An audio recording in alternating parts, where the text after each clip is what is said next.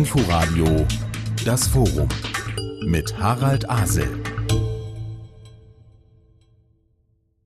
Seit Wochen verstärkt sich eine Debatte, eine notwendige Debatte, in der es um Rassismus in Deutschland geht, aber auch um Ansprüche von Minderheiten, um die Gefahr von Sprechverboten und Ausgrenzungen, um die Suche nach dem, was eine Gesellschaft auseinandertreibt und was sie zusammenhält, wer kann und will mit wem darüber sprechen und vor allen Dingen worüber sprechen. Herzlich willkommen zum Forum im Inforadio. Alles nur Getöse der durch reale Corona-Distanz und überall zu findenden Positionen in sozialen Netzwerken zerknautschten Zeitgenossen? Ein echtes Krisenphänomen unserer Gesellschaft? Oder vielleicht doch die Chance für besseres Verstehen und für geringere Verletzungen? Das möchte ich besprechen mit Mohammed Amjahid, Journalist, Kolumnist bei der Taz, Buchautor. Von ihm ist gerade erschienen und wird lebhaft diskutiert Der weiße Fleck, eine Anleitung zu antirassistischem Denken im Pieper Verlag. Und aus Hamburg zugeschaltet der Schriftsteller und Publizist Christian Schüle. Er unterrichtet auch an der Universität der Künste in Berlin. 2019 erschien bei Penguin sein letztes Buch in der Kampfzone Deutschland zwischen Panik, Größenwahn und Selbstverzwergung. Ja, lassen Sie uns gleich ins Thema hineingehen. Christian Schüler hat im letzten Sommer im Deutschlandfunk in einer Kolumne bekannt, ich bin weiß, männlich und kann nichts dafür. Mohammed Amjahid, wofür kann Christian Schüle nichts? Das müssten Sie ihn gleich äh, direkt selbst fragen, aber ich finde es schon mal ganz gut, dass man sich positioniert einfach, dass man nochmal seine Subjektivität einfach ähm, reflektiert und schaut, aus welcher Position man über was dann spricht. Das bedeutet nicht gleichzeitig, dass man über irgendwas nicht reden kann. Da gibt es, glaube ich, ein großes Missverständnis. Ich kenne auch diese Kolumne. Es ist äh, auf jeden Fall, glaube ich, spannender, dass jetzt mehr und mehr Stimmen neu in den Mainstream kommen damit man überhaupt eine Diskussion starten kann über Gleichberechtigung, Emanzipation zum Beispiel. Und ähm, diese Debatte ist manchmal müßig, aber macht auch manchmal Spaß. Und aus meiner Sicht kann ich nur sagen, das ist doch gut, dass wir heute miteinander reden. Christian Schüle, Sie frage ich natürlich jetzt gleich was anderes. Mohammed Amjahid schreibt in seinem Buch, ein gesellschaftlich definiertes Ziel könnte sein, niemand soll mehr Opfer sein. Da sagen wir anderen, ja, natürlich. Aber kann Mohammed Amjahid selber dafür etwas tun? Ja, das ist die große Frage. Ich ähm, bin sehr vorsichtig geworden, muss ich sagen, in letzter Zeit für andere zu sprechen, weil ähm, das ich auch gemerkt habe selber mit der in der Beschäftigung mit dem mit dem Thema, was wirklich heikel ist dass man ähm, mit Empathie und Einfühlung mal ein Stückchen weiterkommt. Das heißt also, sich erstmal zu fragen, wie empfindet äh, der andere Mensch das, was ich sage. Ähm, das hatte ich, glaube ich, vorher nicht wirklich äh, so eingepreist gehabt. Insofern äh, ist auch der Begriff Opfer natürlich schon schwierig. Ich weiß nicht, ob Herr Amjahid sich als Opfer sieht oder sehen möchte. Ich würde mir wünschen, er würde es nicht tun. Das steht so ganz deutlich in meinem Buch, dass ich mich natürlich nicht als Opfer sehe und das auch gerne abgebe für jene, die in ihren Kolumnen zum Beispiel schreiben, dass sie nichts mehr schreiben können. Wenn ich mit einem Beispiel kommen kann, für jemanden sprechen, ja oder nein, wir sind hier drei Männer in der Runde und ich fände es zum Beispiel ganz komisch, wenn wir jetzt über frauenpolitische Themen diskutieren würden. Das ist einfach nur dieser ähm, Gedanke, die Positionierung, den Raum mitzudenken, zu reflektieren, wenn wir über bestimmte Dinge reden. Und komplizierter ist es eigentlich nicht. Also wir müssen jetzt nicht immer sagen, wir repräsentieren auch noch alle möglichen anderen. Wir haben auch ganz bewusst hier zwei Menschen zusammengeholt äh, und nicht gleich eine Runde von sehr vielen. Dann drehe ich das mal kurz um und sage, weil das äh, Mohammed Amjahid vorhin gesagt hat, das müssen Sie Christian Schüle fragen. Woran merken Sie denn in dieser Debatte, was es eigentlich heißt, weiß männlich zu sein und dafür vielleicht nichts zu können? Nein, in erster Linie ist es ja so, dass ich, ich bin, wie ich bin, wie jeder ist, wie er ist und geworden ist ohne sein Zutun. Also jeder Mensch hat die Hautfarbe, die er hat. Das sind äh, genetische äh, Prädispositionen, die man nicht selber wählen kann. Augenfarbe, Nasenform, was auch immer. Und bei der sexuellen Orientierung würde ich mich nicht gerne festlegen. Ähm, das ist ein eigenes Thema für sich, ähm, sehr komplex. Aber ähm, ich glaube herausgefunden zu haben zumindest, dass ich ein heterosexueller Mann bin. Und jetzt ist es nun so, ähm, durch einen Diskurs, den es seit einigen Jahren äh, verstärkt gibt, aber auch schon sehr viel länger. Im Grunde reden wir schon seit, ja, seit 60, 70 Jahren ähm, über einen starken Feminismus und dann Anfang der 90er über, über Gender-Theorien reden wir über Geschlechtskonstruktionen. Und diese Kolumne, von der Sie sprechen, das ist äh, in gewisser Weise so ein, ein Aufschrei gewesen meinerseits, äh, durchaus auch provokativ gemeint, dass ich mich für mein Mannsein wie auch für mein Weißsein eigentlich nicht schämen möchte und auch nicht schämen muss. Und ähm, die Frage, die Sie aufwerfen, äh, und ich teile übrigens Herrn Amjahids äh, Einschätzung völlig, dass es wunderbar ist, dass wir hier reden, weil von Redeverbot, glaube ich, kann auch keine, keine Rede sein. Also man kann alles sagen und besprechen in diesem Lande. Ähm, ich glaube, das bringt uns ein Stück weiter, wenn wir tatsächlich versuchen, das, was so selbstverständlich scheint in unserem Leben, nämlich das Weißsein auf der einen Seite und das Mannsein auf der anderen Seite, zumindest mal für einen Moment zur Disposition zu stellen und zu fragen, wie das anderen geht, die das nicht so sehen. Und ich glaube, dieses sich in den anderen hineinzuversetzen, ist eine, eine wichtige Tugend, die wir vielleicht wieder lernen müssen, alle miteinander. Äh, wenn ich darauf direkt antworten kann, also Herr Schüler hat recht, wenn er sagt, äh, wenn Sie sagen, Herr Schüle, ähm, einige Diskurse sind auch gar nicht so neu. Wenn man sich zum Beispiel die feministischen Debatten anschaut, emanzipatorische Diskurse, die gibt es schon sehr, sehr viel länger.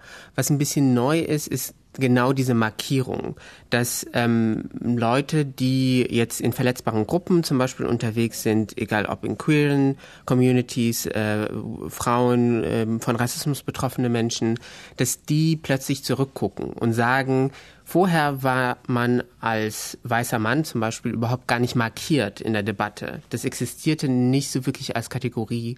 Äh, und jetzt rede ich mal darüber. Ich, wenn ich als Reporter in einen Raum gehe, dann beschreibe ich diesen Raum. Wenn ich in einen Entscheidungsraum gehe, dann sehe ich ganz oft alte weiße Männer.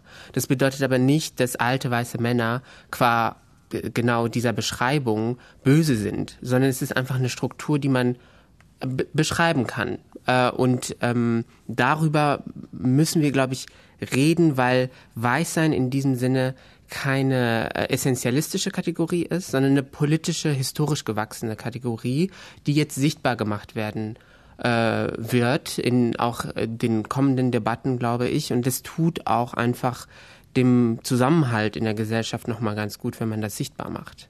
Also ich finde es äh, in, im Zuge einer, einer Globalisierung, für die ich immer eintreten würde, und einer Diversifizierung und Differenzierung, also von mir kann es nicht divers und different genug sein, muss ich sagen. Das hat auch zu tun mit einer liberalen Grundeinstellung eigentlich. Ähm, finde ich es äh, enorm wichtig, ähm, dass wir versuchen, uns nicht nur irgendwie festzuhalten an Traditionalismus, den wir vielleicht selber repräsentieren, an den sozialen Normen, die wir mal gelernt haben, sondern Welt verändert sich, Sprache verändert sich, Denken verändert sich und muss sich auch verändern. Das war auch immer schon so. Ja, es ist eine etwas irrige Vorstellung, es hätte sich niemals verändert und wir würden jetzt, das ist, passiert ja ganz oft, wenn man mit, mit rechtsnationalen Menschen äh, diskutiert, wir würden jetzt quasi einen Traditionsvorrat aufgeben. Also Tradition in diesem Sinne ist eine Überlieferung, die sich auch ständig verändert hat. Also man muss diese Veränderung mitdenken. Und wenn es nun ist, dass die durch Globalisierung und auch durch eine gewisse Wanderungsbewegung, die übrigens auch immer schon gab, 200 Nationalitäten oder Ethnien auf engerem Raum zusammenfinden in größeren Städten, dass wir 50 oder 60 kulturell konstruierte Geschlechtsvorstellungen haben, dass wir verschiedene Religionsgemeinschaften haben, dann geht das Zusammenleben in Zukunft nur, wenn man versucht, ein gemeinsames Bezugssystem zu finden und sich in, auch in andere hineinzuversetzen, also quasi das Verstehen lernen. Und für mich ist ganz wichtig, das darf ich ganz kurz sagen, der Begriff der Toleranz, der wird ja oft miss, miss, missbräuchlich verwendet. Man sch, sch, schleudert den so in den Raum rein. Aber Toleranz heißt ja, dass man Haltungen ähm, wertschätzt und akzeptiert, gerade weil man sie nicht teilt. Ja, das ist ja eigentlich Toleranz im eigentlichen Sinne. Ich schätze etwas wert und anerkenne etwas als gleichrangig, selbst wenn ich es nicht teile, also auch die Meinung anderer nicht. Und wenn man da wieder hinkommen würde, dass wir nicht sofort werten, dass wir nicht sofort abwerten, dass wir nicht sofort kategorisieren, sondern uns einfach erstmal zuhören äh, und den anderen genauso annehmen, wie er ist, selbst wenn ich ihn nicht mag oder seine Position nicht teile, ich glaube, dann würden wir ein Stückchen weiterkommen. Das ist natürlich eine Situation, wie wir sie jetzt hier auch gerade erleben. Wir beide hier im Studio haben jeweils ein Glas Wasser. Ich weiß nicht, was Sie, Christian Schüle, gerade äh, haben, um die Stimme anzufeuchten. Also einen Diskurs, den wir hier führen, der versucht, mögliche Gefälle von Macht auch zu vermeiden. Und das ist aber ja nun nicht die Realität, die Sie ja auch beschrieben haben, wenn wir große Städte anschauen, wenn wir eine gesamte Gesellschaft anschauen mit unterschiedlichen Geschlechtern, unterschiedlichen Lebensentwürfen, unterschiedlichen Ethnien. Das ist ja kein Ponyhof. Und da würde ich gerne hinkommen. Erstens einmal, sehen wir diese Schwierigkeiten immer alle, wenn wir uns ineinander ähm, sozusagen hineinversetzen? Das ist das eine. Und das andere ist, wie kriegen wir da möglicherweise gemeinsame Strategien hin, um diese Gefälle auch zu durchbrechen? Ähm, wenn Sie mich fragen und ich jetzt antworten darf, vielleicht, dann würde ich sagen, Sie haben völlig recht. Das ist natürlich äh, in gewisser Weise ein akademischer, intellektueller Diskurs, den wir führen. Aber da werden ja oder wurden zumindest ja immer schon auch Lösungsvorschläge formuliert und dann in die Gesellschaft transportiert oder politisiert. Also insofern sehe ich das nicht als ein Problem. Aber Sie haben völlig recht. Also wenn man natürlich sich in die Lebenswelt von Menschen hineinbegibt, äh, ich lebe in einer Stadt wie Hamburg, Sie leben in Berlin, Sie werden es genauso kennen, dann hat man hier eine völlige, äh, völlig diverse Sozialstruktur. Und äh, natürlich gibt es verschiedene soziale Normen in verschiedenen sozialen Schichten. Äh, und dass nicht überall die gleiche Sensibilität und Aufmerksamkeit für diese Themen da ist, ist völlig selbstverständlich. Und das ist die Frage, die ich ähm, mit Ihnen ja natürlich auch jetzt erörtern möchte. Welche konstruktiven Lösungsvorschläge würden wir jetzt entwickeln können, damit wir, ähm, sagen wir mal, ein Angebot machen können, dem dann viele Menschen auch folgen? Also nicht wir jetzt, sondern auch, auch die Gesellschaft oder die Zivilgesellschaft, wie auch immer. Ähm, das kann nicht dekretiert werden, das kann nicht von oben oktroyiert werden, sondern ich glaube schon, dass das von unten wachsen muss. Äh, und deswegen muss man sich, glaube ich, sehr viel mehr mit Psychologie, Sozialpsychologie, auch mit Pädagogik auseinandersetzen, als wir das bisher getan haben. Mir ist der ganze Diskurs momentan etwas zu moralisch, sage ich mal, weil es sehr, sehr stark auf eine ähm, absolutistische Wertung hinausläuft. Und das war übrigens auch der Ansatzpunkt für mich zu sagen, Moment mal, also ich schäme mich jetzt nicht für meinen Mann sein. Das muss ich doch mal sagen. Also ich hätte an dieser Stelle der Debatte auch Machtgefälle mit äh, in die in die Diskussion reingebracht, weil es total wichtig ist, nochmal festzustellen, dass wir alle eben nicht gleich sind, auch aus den Positionierungen herausgedacht. Kleines Beispiel, wenn eine Studentin ähm, eine Hausarbeit äh, schreibt und dort queer-feministische Theorien anwendet und das Pech hat, dass ihr Professor halt das nicht mag, dann kann dieser Professor seine Macht ausspielen und sie halt durchfahren lassen. Und so muss man sich auch immer diese Machtgefälle quasi mit äh, denken, ähm, wenn man über verschiedenste Konstellationen in der Gesellschaft spricht. Also Macht ist ein wichtiger Faktor. Das ist das eine. Und das andere, Moral. Also seit einigen Jahren ist es ja verpönt, moralisch zu argumentieren. Und ähm, die ganze Aufklärung bzw. die europäische Kolonialgeschichte ist eigentlich eine moralische Geschichte, wo viele europäische weiße Kolonialisten in die Welt gegangen sind und mit Moral die Welt kolonisiert haben. Das ist jetzt so ein bisschen die Fallhöhe, ähm, warum ich mich jetzt frage, warum plötzlich Moral komplett verpönt sein soll. Ich kann verstehen, dass immer mit dem erhobenen Zeigefinger zu argumentieren, dass einige Leute abschreckt. Aber wenn ich zum Beispiel sage, es ist nicht so moralisch, über ähm, die Menschenwürde zu verhandeln und äh, da äh, Ja- und Nein-Fragen zu stellen, wenn es zum Beispiel darum geht, dass Menschen im Mittelmeer ertrinken sollen, ja oder nein, dann kommen halt auch diese Antworten, ja, du bist zu moralisch und dann sage ich, ich stehe auch dazu, weil Moral ist an einigen Stellen auch okay, meiner Meinung nach. Ja, ähm, eine Anmerkung zu Ihrem Beispiel mit der Studentin und dem Professor. Ich drehe es mal um und sage, Sie haben eine Professorin der Gendertheorie und Sie sind als Student dort eingeschrieben und schreiben eine Hausarbeit äh, und verteidigen zum Beispiel das biologische Geschlecht und stellen also äh, Genderkonstruktionen als falsch in Frage da könnte man genauso durchgefallen lassen, äh, durchfallen gelassen werden. Äh, das wäre quasi der, der Weg einfach nur andersrum. Und es gibt für beide Haltungen, glaube ich, viele Beispiele äh, und ähm, auch aus der letzten Zeit natürlich, gerade was den akademischen Betrieb betrifft, wo von Zensur und Redeverbot die Rede ist. Ich erinnere mal an Cancel Culture oder Cancel Science, diese Geschichten, die ja nicht an den Haaren herbeigezogen sind. Ähm, darüber kann man diskutieren, kann man auch machen, wie frei ist die Wissenschaft überhaupt noch, wie stark normiert ist das Denken eigentlich, worin besteht Wissenschaft, ist die Aufgabe von Wissenschaft Wissenschaft nicht Erkenntnis jenseits von Herkunft, von Hautfarbe, von Moral zu schaffen und zur Verfügung zu stellen? Das wäre so eine Frage, über die man sprechen könnte. Und das, was Sie mit, mit Moral meinen und auf die Kolonial, Kolonialgeschichte beziehen, da stimme ich Ihnen äh, völlig über, äh, stimme ich Ihnen zu. Natürlich äh, ist es, äh, wenn man sich das betrachtet, die ganze Kolonialisierung, ob das jetzt Zentralasiens ist oder Afrikas, äh, eine einzige Zivilisierungsmission, die da ausgegangen ist von Großbritannien, von Russland, von Frankreich, auch von Deutschland, weil man immer, dachte, das sind unzivilisierte Stämme, die man man erziehen müsste mit dem, äh, mit dem Blick sozusagen des, ähm, des Westlers. Das ist, ähm, wenn man das historisch betrachtet, natürlich ähm, entsetzlich, ähm, das so zu sehen. Und klar bin, bin ich absolut der, der äh, Auffassung, dass man das äh, so aufarbeiten muss jetzt. Insofern äh, die Universalisierung von Moral, äh, auch, auch über Menschenrechte oder Menschenwürde, äh, da finden Sie mir, in mir einen großen Freund. Da bin ich überhaupt nicht dagegen. Das Forum im Inforadio, wir sprechen mit Mohammed Amjahid und Christian Schüle und wir waren eben gerade bei der spannenden Frage von Moral und dann kam plötzlich auch noch das Stichwort Cancel Culture und da wurde hier im Studio Mohammed Amjahid ganz unruhig. Äh, bei dieser Debatte rund um Cancel Culture kommt ja ganz oft das Beispiel, wir wollen nicht so werden wie in den USA. Jetzt war ich sehr, sehr oft auch in den USA an Universitäten unterwegs für Vorträge zum Beispiel und kann berichten, zuletzt kurz vor der Corona-Krise, vor Ausbruch der Corona-Krise, ich kann berichten, es ist alles okay die Menschen dort, sie forschen, sie debattieren, sie streiten miteinander. Das ist Wissenschaft, Streit und Austausch. Und es ist nicht so, dass äh, man gar nichts mehr sagen darf, wenn man vor allen Dingen jetzt ein weißer alter Mann ist. Das ist so ein bisschen auch mein Versuch, nochmal evidenzbasiert zu diskutieren und zu sagen, Sie haben natürlich recht, Herr, Schu Herr Schüle, wenn Sie sagen, es gibt auch das andere Beispiel, wenn quasi die feministische Professorin ähm, jetzt den äh, Studenten äh, rügt, der jetzt irgendwie ihre eigene Perspektive in Frage stellt. Aber da wieder evidenzbasiert äh, gesprochen, wie viele feministische Professorinnen gibt es eigentlich im System? Ähm, es gibt ähm, viele äh, Statistiken, die sagen, dass es von einer Art Professor mit einem gewissen männlichen Vornamen mehr gibt als Professorinnen zum Beispiel. Und da muss man sich dann wieder diese Machtstrukturen anschauen und sich äh, kritisch auch natürlich auf die Statistiken und auf die Realität einfach äh, beziehen in der Debatte, die mir so ein bisschen immer komisch vorkommt, weil das auch ganz oft so in Theorie und Gedankenspielen stattfindet.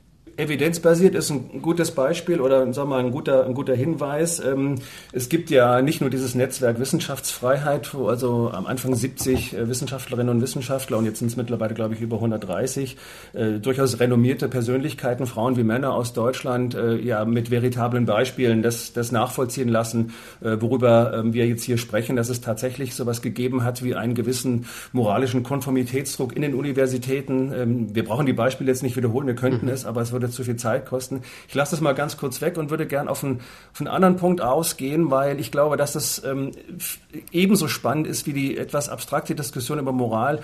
Ihr Buch zum Beispiel, ähm, Der weiße Fleck, oder auch, ähm, dass Sie unterstellen, wir würden quasi Rassisten sein, wir alle, wir weißen Deutschen, ich interpretiere das jetzt mal so, aufgrund der Privilegien eben hier aufgewachsen zu sein, würden es aber nicht merken. Und diesen Satz finde ich sehr interessant und spannend, weil ich mich daraufhin gefragt habe, bist du das? Also trifft das auf mich zu? Ja. Und natürlich muss ich sagen, dass auch ich äh, vermutlich rassistische Stereotype in mir trage, äh, wieder meinen Willen, weil ich hier offen bekenne und unter Eid aussage, dass mir nichts ferner liegen würde, als Menschen zu verletzen oder zu beschämen. Und doch tue ich es wahrscheinlich manchmal, wahrscheinlich nicht wirklich reflektiert. Und wenn mir das schon so geht, als jemand, der jetzt da doch relativ lange auch drüber nachgedacht hat, dann geht das anderen vielleicht auch so. Deswegen wäre meine Frage an Sie, Herr Amjahid, was würden Sie uns denn vorschlagen oder wie würden Sie denken, kommt man um diese um diesen eigenen Rassismus, diese rassistischen Stereotype in sich selber herum? Also wie kann man quasi ähm, das, das Feld wieder verlassen? Das würde mich interessieren, worauf Sie da gekommen sind, welche Schlüsse Sie da ziehen. Ich würde erstmal einen Schritt zurückgehen und nochmal auf die sozialwissenschaftlichen Erkenntnisse gehen und sagen, wir alle hegen diese rassistischen Stereotype in uns. Also ich bin nicht davon ausgenommen. Nur weil Sie gerade äh, formuliert haben, weiße Deutsche sind quasi so rassistisch sozialisiert. Ich würde sagen, alle Menschen, auch jene, die von Rassismus betroffen sind, und das habe ich in meinen Büchern und auch im neuen Buch Der Weiße Fleck auch nochmal versucht zu äh, skizzieren, dass diese historisch gewachsenen Strukturen so wirkmächtig sind, dass selbst meine Verwandtschaft und ähm, ich selbst auch genau diese Gedanken hat. Ähm, und ähm, es ist halt leider sehr schwierig, über etwas zu reflektieren, was man eigentlich auch als privilegierte Person gar nicht machen muss.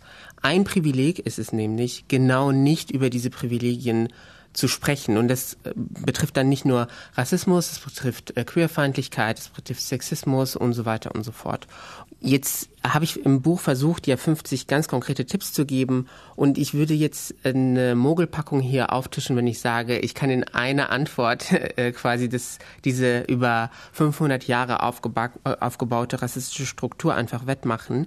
Aber ähm, dass wir darüber reden, dass wir hier virtuell, ich sehe sie ja nicht leider, äh, sitzen und darüber reden, das ist schon mal der erste Schritt aus meiner Perspektive. Dann kann man natürlich noch mein Buch lesen und verschenken, aber es geht halt darum, dass wir überhaupt ganz offen und ehrlich über diese rassistischen Strukturen sprechen, die halt auch den Alltag von so vielen Menschen prägen. Man kann auch Christian Schüles letztes Buch noch verschenken, denn es ist noch ja. erhältlich, wo zum Beispiel der Satz, der Grad zwischen Meinungsäußerung und Verleumdung ist äußerst schmal geworden drin steht und wir merken im Gespräch, wenn wir hier in Ruhe zusammensitzen, dass da doch viel Platz ist äh, zwischen bestimmten Dingen. Ich würde gerne an einer Stelle doch noch mal fragen, wenn das so ist, Mohammed Amjahid, wenn Sie sagen, eigentlich ist jeder in irgendeiner Weise Rassist, hilft das Wort dann noch oder müssen wir dann noch mal stärker differenzieren? Also differenzieren von einem Rassismus, der von einer Mehrheitsgesellschaft kommt. Was ist daran strukturell und was ist vielleicht nur eine Diskriminierung aus schlechter Laune oder mh, hm, Unachtsamkeit? Also Sprache ist sehr wirkmächtig tatsächlich und deswegen bin ich immer offen, über Sprache zu reden, weil wir reden ja auch nicht so wie im 15. Jahrhundert oder äh, 1980. Rassismus fängt aber schon quasi als Mikroaggression an und äh, äh, muss auch nicht intendiert verletzend sein. Ich weiß, dass viele Menschen das äh, nicht so gut nachvollziehen können, wenn von Rassismus betroffene Gruppen berichten, ich wurde wieder sehr skeptisch angeguckt in der U-Bahn. Ich bin eingestiegen und Leute haben sich weggesetzt zum Beispiel. Und dann heißt es ganz oft, jetzt hab dich nicht so, da hatte eine Person einfach einen schlechten Tag zum Beispiel. Aber so fängt es an, genau mit dieser Mikroaggression. Und dann ähm, geht es halt weiter in diesen Strukturen, die ja immer sehr abstrakt sind, wenn auch ich über Strukturen spreche, die aber zum Beispiel auf dem Arbeitsmarkt, auf dem Wohnungsmarkt, ähm, auf dem Bildungsmarkt ganz konkrete Auswirkungen hat, wenn man sich bewirbt und aufgrund des Namens nicht genommen wird. Da gibt es auch Studien dazu. Und das geht wiederum einen Schritt weiter in ähm, Strukturen, wo ich sagen würde, da geht es um pathetisch gesprochen Leben und Tod. Wenn ich über rassistische Polizeigewalt und Willkür spreche, die Polizei ist hier äh, beispielhaft ja nicht irgendwie ein luftleerer Raum, sondern sie bewegt sich genau in dieser Gesellschaft, die ich ja gerade versucht habe, kurz zu skizzieren. Und so äh, gibt es Kontinuitäten zwischen diesen Alltagssituationen und den großen Strukturen, an denen wir äh, gemeinsam arbeiten können. Aber da würde ich Christian Schüle jetzt gerne noch mal was zu dem Stichwort Privilegien hören, denn alles das, was Mohammed Amjahid im Grunde als Privilegien von Weißen bezeichnet hat, könnten wir Weiße ja eigentlich als eine Normalität, als eine Forderung, die sozusagen immer an Staatsgewalt gestellt werden muss, formulieren. Also im Grunde wäre dann die Form von Rassismus etwas, was das nicht eingelöste Versprechen ich sag mal ganz pathetisch, der bürgerlichen Gesellschaft ist. Also mit Normalität das ist so eine Sache. Ich tue mich äh, etwas schwer und bin da sehr vorsichtig bei dem Begriff, was ist eigentlich normal, was ist nicht normal. Da haben wir, äh, glaube ich, mittlerweile auch eine, eine, andere Vorstellung dessen, was normal ist. Also das, ähm, wenn Sie mal 20 Jahre zurückgehen, äh, war Homosexualität in Deutschland noch nicht wirklich normal. Es hat sich zum Glück und Gott sei Dank geändert mittlerweile, ähm, weil auch da aus einer liberalen Perspektive heraus gesagt, jeder nach seiner Fasson. Ja, also jeder ist sozusagen für für sein Leben und für die für die Selbstentwicklung Selbstentfaltung selbstverantwortlich und der Staat äh, setzt den Handlungs- und Ordnungsrahmen, innerhalb dessen sich jeder verwirklichen können soll. Das ist natürlich äh, nicht der Fall. Das weiß ich auch, dass das nicht alle gleichermaßen jetzt erfüllen können. Und vom Privileg zu sprechen ist immer ein bisschen schwierig, weil es hört sich nach so einem Gnadenakt an. Also es, es, es wird einem ein Privileg quasi von jemandem gegeben. Äh, also durch meine Geburt in der Bundesrepublik Deutschland, die mehrheitlich zumindest zum Zeitpunkt meiner Geburt tatsächlich von einer äh, weißen mehrheitlichen Bevölkerung äh, dominiert war, äh, mag ich mag ich eigentlich nicht sprechen. Und wenn Herr Amjahid sagt, dass auch er sich äh, mit rassistischen Stereotypen herumschlagen muss, quasi, dass wir die alle haben, äh, ist das schon mal, finde ich, ein sehr, äh, ein sehr guter Satz, weil dann würde man mal fragen, ob man mit dem Begriff Rassismus anders umgehen müsste. Ich will das nur ganz kurz anreißen, weil ich weiß, dass auch das eine heikle Geschichte ist, aber es gibt äh, aus der Wissenschaft zumindest, aus der Ethnologie oder Anthropologie oder Biologie, ja, gewichtige Stimmen, die sagen, ähm, es gibt keine Rassen und auch keinen Rassismus in diesem Grund, in, in, in, aus, die, aus diesem Grunde. Und wenn das ein kategorialer Fehlschluss ist, überhaupt von Rassismus zu sprechen, weil wir Menschen nicht reduzieren auf Rassen. Das äh, ist ein Begriff aus der Eugenik des 19. Jahrhunderts, den die Nazis dann pervertiert haben. Ich möchte eigentlich davon auch nicht sprechen, ehrlich gesagt. Ähm, dann haben wir es mit ganz normalen Abwertungskategorien ähm, zu tun, die es immer gegeben hat, immer geben wird und leider äh, auch heute gibt, äh, egal wo Sie hingucken. Ähm, und das betrifft natürlich jetzt nicht nur Weiße, also Deutsche gegenüber POCs oder, oder Menschen eben, die nicht weiß sind oder eben die nicht binär sind, sondern es gibt es immer und überall. Sie haben in jeder, sagen wir, sozialen Hierarchie, in jeder Organisation von Gruppen zur Stabilisierung dieser Gruppe haben sie Ausgrenzungs- und Abgrenzungsmechanismen. Das äh, ist aus der Psychologie bekannt mit dem anthropologischen Revierreflex, also dass man sein Revier erstmal verteidigt. Das ist ähm, wahrscheinlich etwas, woran wir arbeiten müssen, aber auch das können Sie sehen bei der Flüchtlingsbewegung ab 2015. Diejenigen, die am, mit am härtesten und, und schärfsten äh, reagiert haben, eigentlich gegen ankommende Flüchtlinge, das waren ehemalige Russlanddeutsche, ja, also die sozusagen selbst hereingekommen sind, um dann ihr Revier äh, stabil zu halten und das jetzt verteidigen nach außen. Sie können das immer und immer wieder beobachten, das ist auch vielfach beschrieben worden. Dafür würde ich einfach dafür plädieren, das mal einfach ganz sachlich zu betrachten und sich zu fragen, woher kommt das? Also woher kommt die Abneigung? Welche soziale Normen sind dafür verantwortlich und wie kann man versuchen, daran zu arbeiten, dass sich das ändert? Das wäre also mein sehr pragmatischer Ansatz zu fragen, welche konstruktiven Lösungen äh, bieten sich an, um, um, aus diesem Dilemma rauszukommen. Weil das ist quasi alltagsrassistische oder mikroaggressive ähm, Übergriffe gibt, die Herr Amjahid schildert. Das würde ich in keiner Minute in Frage stellen. Das halte ich für absolut äh, relevant und wichtig und natürlich auch offensichtlich. Das, ähm, das hat man selbst ja auch schon erlebt. Also wenn man ein, ein farbiger ähm, ähm, Freund, den ich habe, wenn dem ins Haar gefasst wird mit dem Satz, irgendwie mal gucken, ob dein Haar echt ist und solche Sachen, das ist in, in, in höchstem Maße bloßstellend und beschämend und absolut indiskutabel natürlich. Wir sollten vielleicht kurz an der Stelle äh, für diejenigen, die sich jetzt äh, googeln wollen, weil sie mit dem letzten Stand äh, sprachlicher Genauigkeit noch nicht vertraut sind, kurz sagen, POC ist People of Color, damit wir an der Stelle das auch wissen. Was wir jetzt eben gehört haben, stellt ja eine ganz wichtige Frage, wie wollen wir dies nun also in einer demokratischen Gesellschaft nicht nur verhandeln, sondern wie wollen wir da auch zu etwas kommen, was Sicherheiten für alle Beteiligten, vor allen Dingen Sicherheit für die gefährdeten Gruppen bietet. Und Mohammed Amjahid hat ja eben schon mal so kurz in einem Nebensatz darauf hingewiesen, ja, da gibt es eben Formen von rassistischer Diskriminierung, von Profiling zum Beispiel, die bestimmte Menschen nicht erleben und die ich aber erlebe, wenn ich durch die Stadt gehe. Deshalb würde ich gerne wissen, was bedeutet das nun in einer demokratischen Gesellschaft, in der ja möglicherweise äh, nicht automatisch die verletzbaren Gruppen erstens eine Mehrheit sind und zweitens äh, ihren Minderheitenstatus durchsetzen können? Also Erstmal auch bezogen auf Ihre Frage, Herr Asel, aber auch äh, was Herr Schüle gesagt hat am Beispiel Queerness, Homosexualität, da würde ich auch nochmal behaupten, dass es natürlich schön wäre, wenn das normalisiert wäre in unserer Gesellschaft. Ich bin auch immer vorsichtig natürlich mit dem Wort normal, aber ich sehe das nicht. Wenn mir eine lesbische Bekannte erzählt, dass sie wirklich äh, ganz schlimme Erfahrungen gemacht hat, weil sie ein, ähm, ein, ein Pflegekind aufnehmen wollte mit ihrer Partnerin, dann kann ich nicht davon sprechen, dass es diese Akzeptanz gibt. Ähm, es gibt ja auch ganz oft das Beispiel, wir haben einen schwulen Gesundheitsminister und alles ist toll, aber wenn man in die Union reinhorcht, dann weiß man, dass da viele Menschen auch ein Problem damit haben.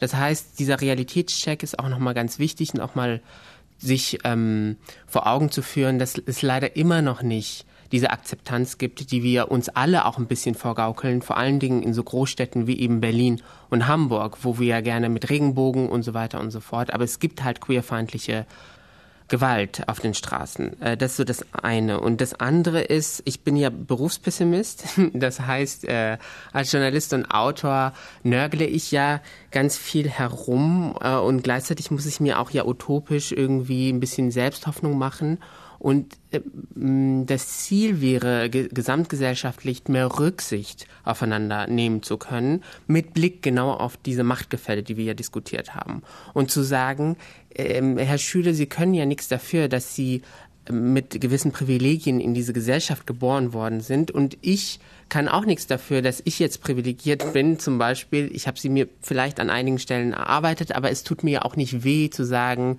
ich sitze hier mit Ihnen in der Runde und man hört mir zu. Mehr Privileg geht hier eigentlich nicht als Autor. Ähm, aber genau das zu reflektieren und zu sagen, ich habe mehr Ressourcen, Rücksicht zu nehmen, zum Beispiel auf marginalisierte Gruppen im Bildungssystem von mir aus.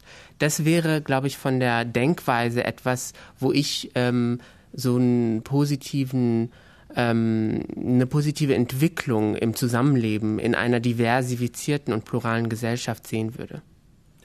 Also es ist mir sehr sympathisch, dass Sie von sich als Berufspessimist sprechen. Ähm, Sind wir ähm, schon zwei? nee, ich bin, ich bin eigentlich eher ein Optimist, muss ah, ich ja. sagen. Ähm, weil gute Ergänzung. Das, das, ist eine gute, genau, wir, wir beiden sollten sozusagen gemeinsam losziehen und was verändern. Aber ich glaube schon, dass wir, ähm, das klingt jetzt natürlich für diejenigen, die betroffen sind von diesen Fällen, etwas unbefriedigend. Aber ich glaube, wir brauchen ein bisschen Zeit. Ähm, wir brauchen eine gewisse Gelassenheit auch in der, in der äh, ganzen Diskussion. Ähm, äh, wir sind als Deutsche, ich blicke mal nach Frankreich, ich blicke in die USA, ich blicke nach Großbritannien. Das sind sehr, sehr früh Einwanderungsgesellschaften gewesen, die über zum Teil 100 Jahre einfach Erfahrung auch gemacht haben äh, mit äh, polyglotten, äh, multikulturellem äh, Zusammenleben in hoher äh, Ausdifferenzierung und Diversifizierung. Das haben wir in diesem Sinne so lange noch nicht. Wir haben seit den 60er Jahren Gastarbeiter aus dem ehemaligen Jugoslawien, aus Italien und der Türkei und haben uns dann gewundert, dass die nicht wieder gehen, ja, sondern dass die sozusagen hier geblieben sind.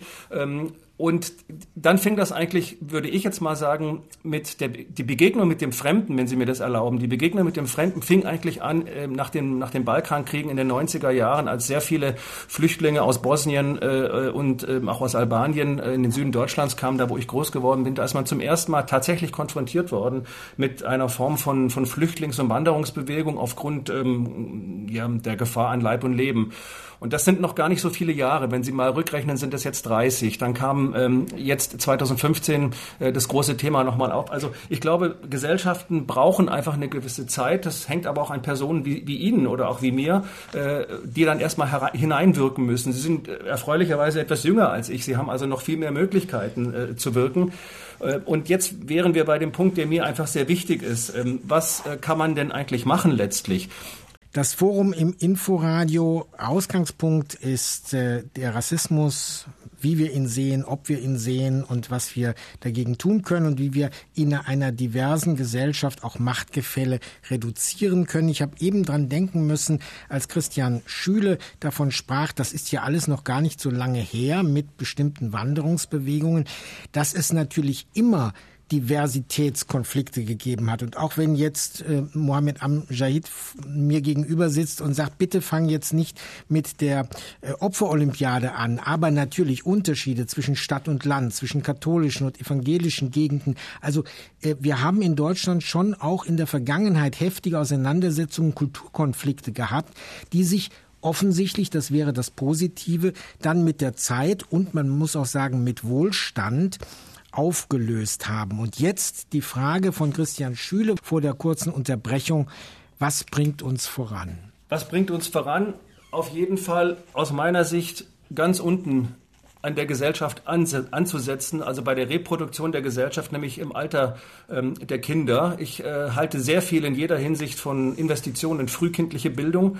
Das passiert nicht wirklich ausreichend in Deutschland. Ich finde, es kann nicht genug äh, investiert werden in frühkindliche Bildung. Ich sage das auch, obwohl ich weiß, dass wir e-, eminent viele Milliarden Staatsschulden jetzt haben. Aber da hinein zu investieren, das zeigen alle Studien, äh, die es gibt, äh, hat eine sagen wir, soziale Rendite um das bis zu siebenfache. Es zahlt sich immer aus, Kinder von früh auf sehr stark zu fördern in Bildung und Ausbildung. Und davon profitieren vor allem ähm, Kinder aus Migrationsfamilien, auch das sagen Studien, ähm, wenn sie gefördert werden durch den Staat mit Geld. Ähm, das ist ein ganz wichtiger Punkt, der für mich eine große Rolle spielt, weil man auf diese Art und Weise natürlich auch selbstbewusste Individuen erzieht und heranzieht, die dann wiederum in die Gesellschaft zurückwirken können, damit es irgendwann mal gar keinen Unterschied mehr macht, ob man eine etwas dunklere Haut hat oder ob man einen nicht deutsch klingenden Namen hat. Also das wäre der eine Punkt. Und der andere Punkt ist, glaube ich, wir müssen versuchen, bei aller positiven Aspekten, die Globalisierung auch mit sich bringt, doch auch die zerstörerischen Elemente zu sehen, die der globale Handel oder der globale Kapitalismus mit sich bringt. Die Form von Vereinzelung, die Form von Echokammern, eine technologische äh, Revolution, kann man geradezu sagen, in künstlicher Intelligenz, Robotik äh, und eine Plattformökonomie, die ganz viele Menschen einfach überfordert. Ja, das ist vielleicht jetzt nicht das Thema von Millennials, die ganz schnell und zack am Smartphone sitzen. Bei mir dauert es schon etwas länger, aber immerhin. Äh, und trotzdem glaube ich, dass viele Menschen in diesem Moment überfordert sind und dann treten Verlustängste auf. Und ich glaube, das ist genau der Punkt, auf den man achten muss, weil äh, ganz oft eine Sündenbockfunktion ja immer dann einsetzt, wenn Menschen einen erreichten Status zu verlieren glauben. Äh, das ist übrigens genau der Punkt, an dem rechtsnationale, wenn man so will, rechtspopulistische Parteien auch reingehen. Da versuchen sie nämlich ihren, ihren Spaltpilz zu sehen. Also Sie haben richtig gesagt, das müssen Sie ja besser wissen, dass ich ein bisschen jünger bin als Sie, aber ich bin nicht mehr so jung. Das ist wichtig einmal festzustellen. Vielleicht sollten wir kurz das Geheimnis auflösen. Christian Schüle ist Jahrgang 1970 und Mohammed Amjad ist Jahrgang 1988. Richtig. Dann haben Sie, Herr Schüle, gesagt, Gelassenheit und mehr Zeit. Und die Frage ist natürlich, wie viel mehr Zeit brauchen wir eigentlich? Also die Ungeduld und auch die Wut, der Zorn von einigen äh, marginalisierten Gruppen sind berechtigt, glaube ich, aus meiner Perspektive zumindest gesprochen. Ähm, natürlich können sich ganz viele noch an die 60er Jahre erinnern. Meine Eltern sind ja genau in dieser Zeit als sogenannte Gastarbeiterinnen hierher gekommen und viele haben sich dann gewundert, dass die irgendwie hier sind und äh, Kinder bekommen und dann vielleicht hier bleiben wollen. Meine Eltern sind dann zwischendurch dann wieder zurück äh, nach Marokko gegangen und ähm, deswegen ist es so ein bisschen immer unbefriedigend, wenn gesagt wird, das braucht noch mehr Zeit und mehr Gelassenheit und so viele Menschen wollen einfach nicht mehr so lange warten oder können auch nicht mehr so lange warten, bis sie eine bestimmte Gleichberechtigung erreicht haben. Das ist so das Erste, äh, was, was ich gerne feststellen wollen würde, dass es okay ist, zornig zu sein und darüber auch zu reden und in verschiedensten Formen, in Künsten, äh, Büchern, äh, Bildungssystemen und so weiter und so fort auch diesen Stimmen auch so ein bisschen Klang zu verleihen.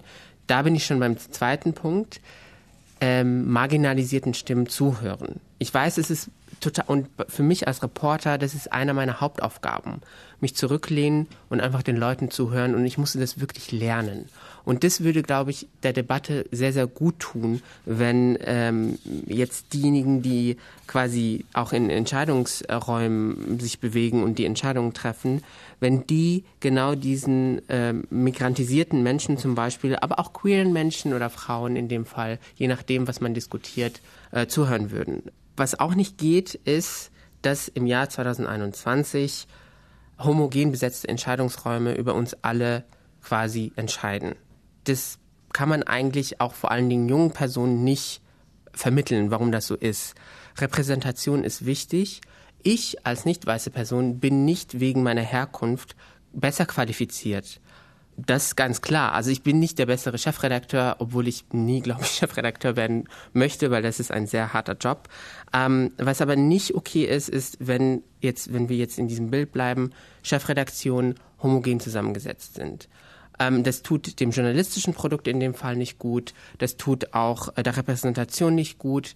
Ähm, und inhaltlich führen wir dann komische Debatten, weil da eben die Perspektiven fehlen, die für halt eine plurale Gesellschaft und einen pluralen Diskurs nötig sind. Und das kann man auch weiterdenken für Hochschulen, für Unternehmen, für andere Bereiche. Und das kapitalismuskritische, ähm, beziehungsweise diese Perspektive, die kapitalismuskritische Perspektive ist total wichtig, weil ähm, es wird ja immer so getan, als dass wir irgendwie check your privilege und dann ist alles gut, aber wir bewegen uns ja immer noch in diesem Rahmen.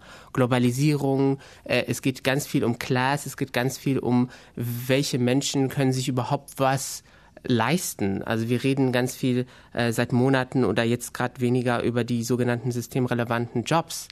Das wäre ja für, von mir aus betrachtet total dreist zu sagen, Sie arbeiten an der Supermarktkasse und dann sollen Sie sich nach 17 Uhr nochmal bitte hinsetzen und antirassistische Hausaufgaben machen. Deswegen das nochmal im Kontext zu setzen und zu denken, ist aus meiner Sicht total, total wichtig. Das heißt, der Vorwurf, der mitunter zu hören ist, äh, die Menschen, die sehr stark antirassistisch argumentieren, äh, auch äh, antirassistisch theoretisch arbeiten, die übersehen eigentlich das Problem von Klassengesellschaft, von sozialen Fragen. Also das würde sie an der Stelle auch nicht treffen, weil sie da immer das immer mitdenken weiß nicht, also ich glaube nicht, dass man auch die antirassistische, aktivistische Szene oder AutorInnen jetzt als Monolith sehen kann. Das sind ja auch verschiedenste, ähm, verschiedenste Stimmen, die andere ähm, Schwerpunkte setzen. Aber ich glaube, ein Antirassismus, der nicht kapitalismuskritisch ist, ein Queerfeminismus, der nicht kapitalismuskritisch ist, da fehlt was. Das stellt dann natürlich doch die Frage, Christian Schüle, wo wir in einer demokratischen Gesellschaft äh, als Individuen agieren und wo wir uns als Gruppen organisieren können und als Gruppen auch hörbar sein müssen. Das ist ja eins der, der schwierigsten, äh, einer der schwierigsten Punkte überhaupt, das Verhältnis von, von, von ich und wir. Also wir haben, wenn man das mal grob unterteilt, haben wir es mit zwei, soziologisch zwei großen Gruppen zu tun. Das eine sind die Kommunitaristen und das andere sind die Kosmopoliten. Die Kosmopoliten, das hat ein britischer Soziologe auch mal gesagt, das sind sozusagen die, die Anywheres, die können überall sein. Ja, das sind die, die man als Globalisierungsgewinner bezeichnet, die einfach einen WLAN-Anschluss brauchen, die einen Laptop haben und dann können die überall, von überall arbeiten und sie sind immer quasi Teil einer globalen Elite, weil sie äh, aus diesen Berufszweigen stammen, die natürlich dann auch jetzt nachgefragt werden, wofür es große Märkte gibt. Und es gibt die Kommunitaristen, das sind dann Menschen, die ähm, sich in Gemeinschaften organisieren, äh, würde man eher als konservativ bezeichnen, die darf man ja auch nicht einfach vergessen. Also eine Gesellschaft hat ja ähm, ganz viele verschiedene äh, soziologische Aspekte. Bei, bei aller Vereinzelung gibt es natürlich diese Sehnsucht nach Gruppenbildung, nach sozial-romantischen Geborgenheitsräumen. Das ist ja der Streit auch um den, um den Begriff Heimat. Ich weiß das, weil ich natürlich mein Vorgängerbuch ging zu diesem Thema eben Heimat äh, und da war der Gedanke eben ganz stark, dass es Geborgenheitsräume geben äh, muss. Herr Amjad hat ja ein paar Sachen aufgeworfen, die durchaus äh, sehr interessant sind. Also die Repräsentation ist so eine Frage. Wir leben in einer repräsentativen Demokratie, ja. Das heißt, wir delegieren unseren politischen Willen auf die nächsthöhere Ebene.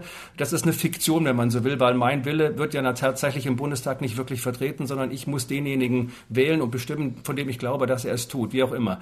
Mein Punkt ist, man könnte ja sagen, also wenn es zum Beispiel zu wenige Menschen mit Migrationshintergrund oder POC im Bundestag, in den Landtagen gibt, dann müssen sie sich auf Listen aufstellen lassen und versuchen, gewählt zu werden. Das ist der eine Punkt. Die Frage ist natürlich nur, wenn Sie das ähm, als Struktur machen wollen, wie machen Sie das? Also wollen Sie eine Quote? Will man eine Quote einsetzen, wie zum Beispiel bei der Frauenquote in Aufsichtsräten? Ist das also sozusagen der Weg, äh, mit dem es ginge, dass man sagt, man, man macht eine Quote für Queere, eine Quote für äh, POC, eine Quote für hier, eine Quote für dort? Dann hätte man einen infiniten Prozess, äh, der nicht mehr zu einem Ende käme, weil man hat natürlich unglaublich viele Religionsgemeinschaften, Geschlechtsidentitäten, Ethnien und so weiter, die dann repräsentiert werden wollen. Und dann wäre die Frage, nach welchem Prozentsatz. Ja? Also wie viele dürfen welche Repräsentation haben äh, und wie viele nicht. Und äh, dann kommt bei mir wieder der Punkt ins Spiel, den ich vorher schon mal angeschnitten hatte. Ich finde, wir kommen mit dem Begriff Rasse auch nicht weiter, äh, weil also für mich ist zum Beispiel ein Muslim äh, nicht Teil einer Rasse, sondern äh, der Islam ist eine Glaubensgemeinschaft und kein, hat mit Rassen in dem Sinne nichts zu tun. Also wäre mein Plädoyer vielleicht zu sagen, wir müssten auch abrüsten mit der Sprache und uns äh, genauer überlegen, wie wir diesen Integrationsprozess, und um den geht's ja letztlich, ja, wie wir diesen Integrationsprozess Integrationsprozess politisch praktisch sinnvoll gestalten und ähm, dass möglichst viele ähm, zustimmungsfähig sind und eben nicht nur ein paar wenige. Auch im Sinne auch nochmal kritisch mit Sprache umzugehen, habe ich ja auch ähm, im Buch beschrieben, dass das Wort Integration für mich schon irgendwie ähm, zumindest fragwürdig ist als Konzept und als Wort einfach, weil die Frage ist natürlich da, in was möchte man sich da integrieren?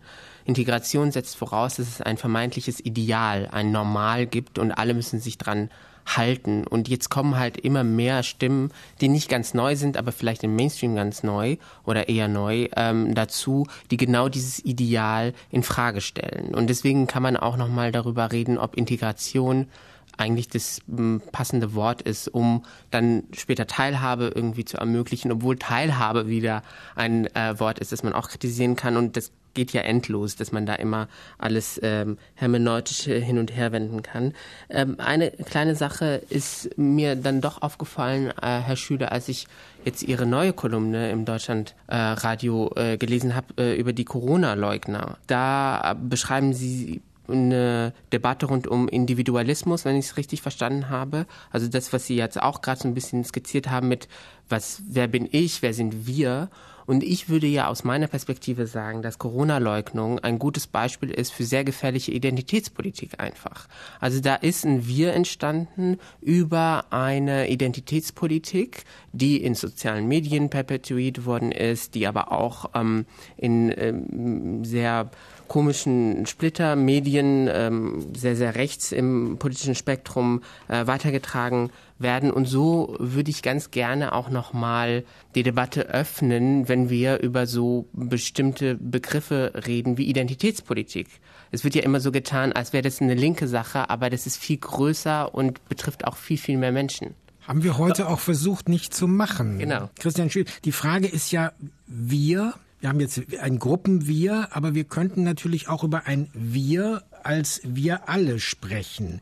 Naja, dieses Wir ist, ist schon eine schwierige Kategorie. Was wäre dieses Wir? Worin besteht es? Also ist das Wir eine Ansammlung von lauter Ichs? Also haben wir es mit 83 Millionen individualistischen Wirs dann zu tun oder äh, ist es tatsächlich über, über Gruppen äh, organisiert? Und wenn es Gruppen gibt, äh, Kollektive, äh, dann hat man immer zu tun mit dem Thema Identität. Und Sie haben völlig recht, Herr Amjahid, natürlich ist, das, äh, ist der Begriff Identität, den ich äh, erstmal eine Frage stellen würde. Also da würde ich sehr vorsichtig sein, äh, weil ich überhaupt nicht weiß, was das sein soll, Identität. Identität. Äh, das wird schon aus der Psychologie heraus sehr schwierig sein zu begründen, was eigentlich eine Identität ist. Aber okay, ähm, das ist natürlich nicht nur in der linken Identitätspolitik der Fall, sondern natürlich auch äh, in der rechten Politik der Identität. Klar, also da geht man, macht die identitäre Bewegung ja auch, da steckt der Name ja schon drin, da geht man aus von einer homogenen, biologistischen, territorialen Einheit, die verteidigt werden soll. Das ist dann quasi die Abstammungsidentität.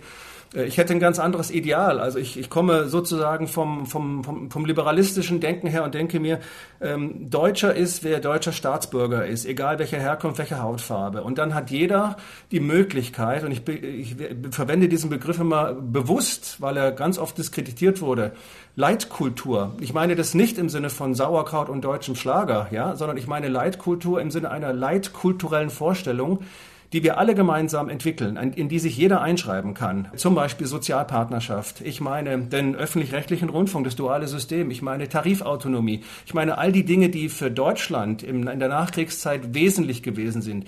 Ich ahne, was Herr Amjahid jetzt sagen wird, dass das sozusagen eine normale Lassen Sie es selber. Privilegienstruktur ist, ich ahne das, aber es ist trotzdem etwas, von dem ich glaube, dass man das nicht innerhalb mit einem, mit einem Tintenstrich sozusagen beenden kann. Das sind Leitlinien und, und ähm, normative Vorstellungen, die sich über lange Zeit herausgebildet haben. Eine Sache würde ich noch gerne ähm, ähm, hinzufügen bei dem Thema Wir und wie kann man so ein Wir-Gefühl äh, quasi erzeugen in der Gesellschaft. Ich habe zumindest beobachtet, dass äh, die deutsche Gesellschaft äh, eher eine konsensorientierte Gesellschaft ist. Also es geht immer immer darum, dass alle miteinander reden und dann nach, äh, jetzt bei Ministerpräsidentenkonferenz, nach sieben Stunden hat man irgendwie ein Ergebnis, nicht alle sind zufrieden, aber man hat ein Ergebnis. Und das finde ich äh, natürlich irgendwie schwierig äh, mit Blick auf emanzipatorische Diskurse. Weil in dem Augenblick, wo einige marginalisierte Gruppen dann für sich selbst sprechen und sagen, ich habe dieses genuine Interesse und würde gerne darüber reden, beziehungsweise, keine Ahnung, Kunst machen oder ein Buch schreiben, dann kommen sehr, sehr viele aus der vermeintlichen Mitte der Gesellschaft und sagen so, alter Spalter, warum hast du nicht alle im Blick? Und da würde ich mir wünschen, einfach nur aus politischer Sicht auch nochmal zu überdenken, wie es ermöglicht werden kann, dass bestimmte Gruppen auch ohne Scham über ihre eigenen Belange reden können. Und wenn es genau diese Communities gibt, die auch ähm, für sich selbst Lobbyarbeit machen können, das stärkt, glaube ich, dieses größere Wir noch mehr, wenn da Sprechfähigkeit noch mehr hergestellt werden könnte. Mohammed Amjahid hat mir vorher gesagt, eigentlich will er ja alles mit Humor machen. Jetzt waren wir heute wieder sehr ernst und sehr genau. Menschen, die sich einlassen auf die Anfragen, auch auf die scharfe Kritik von marginalisierten Minderheiten, die heißen bei ihm Süßkartoffeln. Also nicht nur so klassische Kartoffeldeutsche, sondern Süßkartoffeln. Nun weiß ich aber, dass da ein großer Unterschied ist. Die einen gehören zur Familie der Nachtschattengewächse, die Kartoffeln, die anderen zu den Windengewächsen. Wir merken also, wir brauchen doch eine Menge Kultur, um über Natur hinwegzugehen. Ich danke in diesem Forum Mohammed Amjahid, ich danke Christian Schüler und ich freue mich auf Ihre zukünftigen Projekte. Inforadio Podcast.